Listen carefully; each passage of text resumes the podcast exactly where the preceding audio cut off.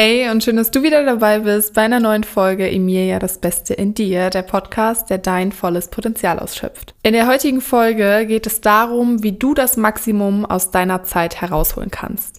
In der Episode tauchen wir in die Welt des effektiven Zeitmanagements, denn wir alle haben 24 Stunden am Tag, aber wie wir diese Stunden nutzen, macht den Unterschied zwischen Erfolg und ständigem Hinterherhinken. Und heute verrate ich dir einige meiner persönlich erprobten Techniken und Strategien, die dir helfen, helfen werden, deine To-Do-Liste nicht nur zu bewältigen, sondern sie zu meistern. Ich hoffe, du bist bereit, deine Produktivität auf das nächste Level zu heben. Und ich würde sagen, wir starten mit der heutigen Folge. Ganz viel Spaß!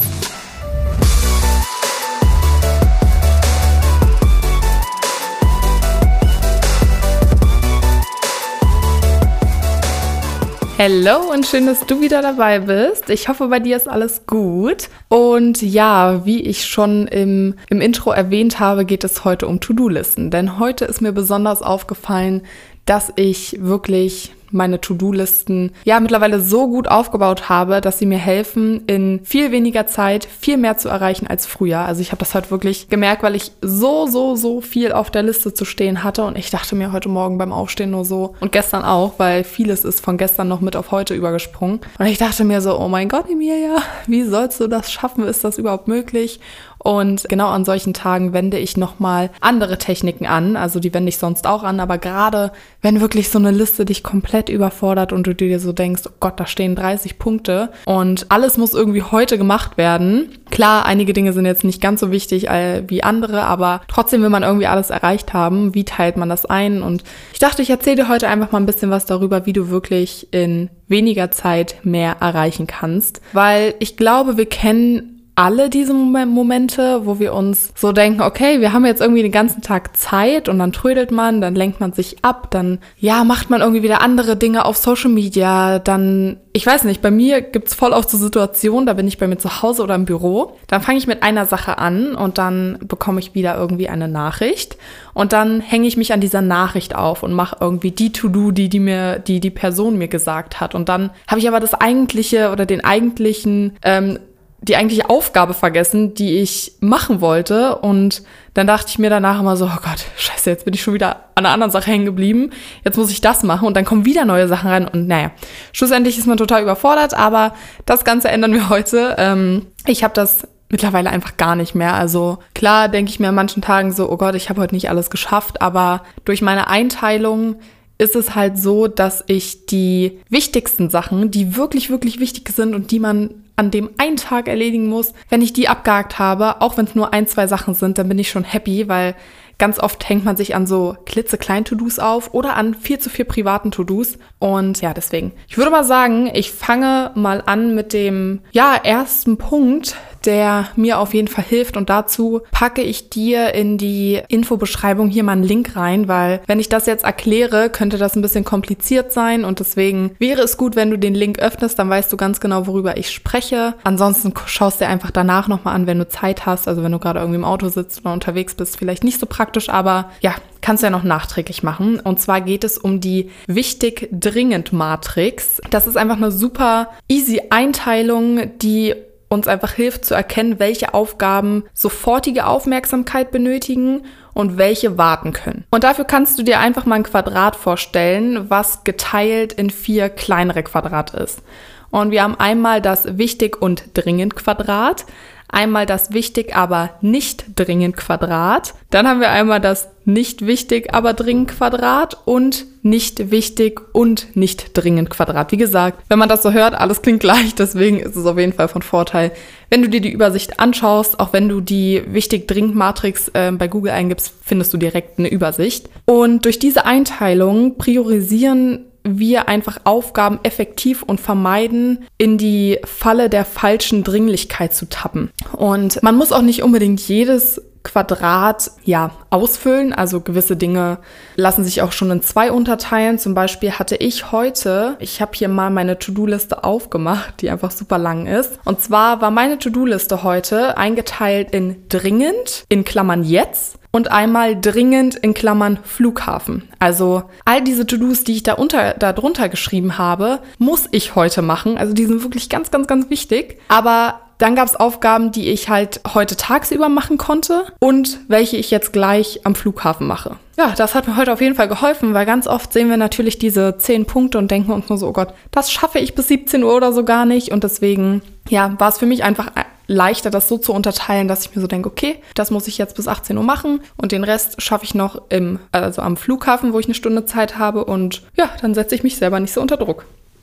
Dann kommen wir zu Punkt Nummer zwei. Vielleicht kennst du es schon, und zwar das Parkinson's Law.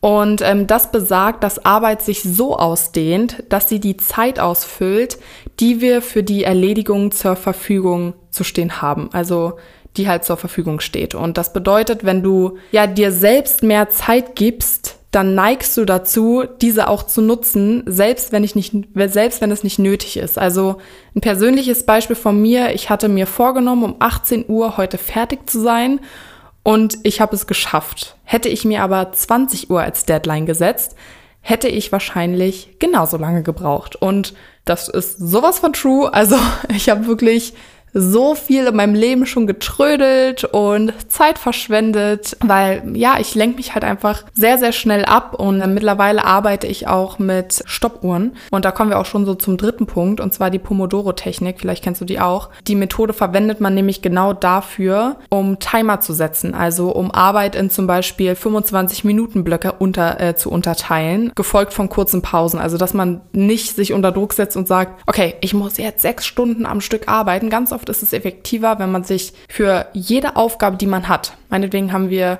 zehn Aufgaben, für jede Aufgabe nimmst du dir im Durchschnitt 25 Minuten, vielleicht sind es auch fünf Minuten länger oder vielleicht sind es mal nur zehn Minuten, vielleicht sind es aber auch mal 60 Minuten und äh, dann unterteilt man das eben in Blöcken und das ist dann gefolgt von ganz kurzen Pausen und der Name, also ursprünglich wurde das früher mit einer Tomaten-Küchenuhr durchgeführt. Also alle haben früher immer diese Küchenuhren zum Drehen benutzt, die halt in Form einer Tomate dargestellt werden. Deswegen kommt der Name davon. Und ja, die Technik hilft einfach dabei, Fokus und Konzentration zu verbessern, indem sie häufige und geplante Pausen so vorsieht. Ja, damit man eben nicht komplett überfordert ist. Aber man kann es auch, also man kann auch drei Stunden am Stück arbeiten. So ist es jetzt nicht. Jeder hat ja auch im Endeffekt seine Technik. Also ich will jetzt gar nicht sagen, dass die Punkte, die ich jetzt hier sage, die Punkte sind, die auch richtig sind, sondern funktionieren bei mir super. Man kann es so machen. Man kann in diesen 25 Minuten Blöcken arbeiten. Man kann aber auch in 60 Minuten Blöcken arbeiten. Aber es geht eben darum, dass man sich wirklich eine Uhr setzt, also ein Timer. Zum Beispiel, wenn ich meine Liste hier habe, ich habe mir dann, ähm, ich kann die hier nochmal aufmachen. Ich habe zum Beispiel heute einige Konten Content-Abgaben gehabt, dann habe ich einen Call gehabt, jetzt nehme ich gerade den Podcast auf und dahinter schreibe ich immer, wie lange ich dafür brauche. Für meine erste To-Do, da stand 20 Minuten, dann 30 Minuten, dann eine Stunde, dann nochmal eine Stunde und dann nochmal 30 Minuten und dann bin ich zum anderen Blog übergegangen und ja, dann habe ich mir den Timer gesetzt und dann läuft natürlich die Uhr und ja, dann ist man ja auch irgendwie nicht am Handy. Also das ist ganz wichtig, wenn man sich eine halbe Stunde für eine Aufgabe nimmt, Handy weg, Timer an,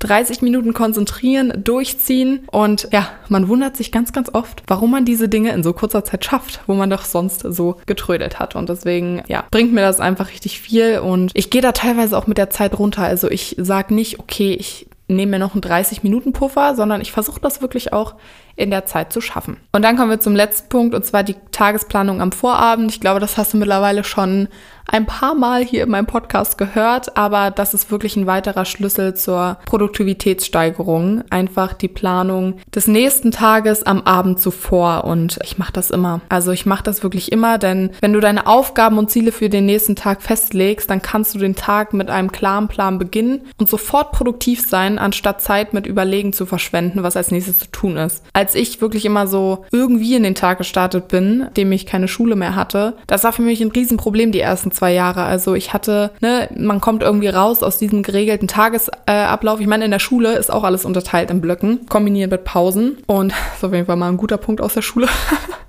Aber wenn du natürlich dann nicht mehr bist, auch nicht zur Uni gehst oder jetzt irgendwie einen geregelten Tagesablauf hast, dann äh, gibt es keinen mehr, der dir das irgendwie ja vorschreibt als selbstständige Person. Und dann wird es ein bisschen schwierig, da wirklich voranzukommen. Und ich habe die ersten Jahre so, so, so krass gestruggelt, dass ich irgendwie in die Gänge komme. Und ja, mittlerweile bin ich halt einfach, also man kann klar sagen, man ist erfolgreicher, wenn man den Tag plant, wenn man weiß, was zu tun ist, anstatt irgendwie in den Tag zu starten und da drei, vier Stunden ja zu überlegen, okay, was mache ich denn jetzt eigentlich heute? Also was sind meine Aufgaben? Und dann lenkt man sich ab am Handy, als wenn man wirklich weiß, was zu tun ist und warum man es macht. Also warum muss ich diese To-Dos erledigen? Warum sind die so dringend? Weil man ganz klar einfach weiß, wo man hin will. Ne? Ein Ziel definieren, wie ich auch immer gesagt habe, mit Unterzielen ist jetzt gar nicht das Thema, aber darauf einfach die To-Dos abstimmen und dann wird das was.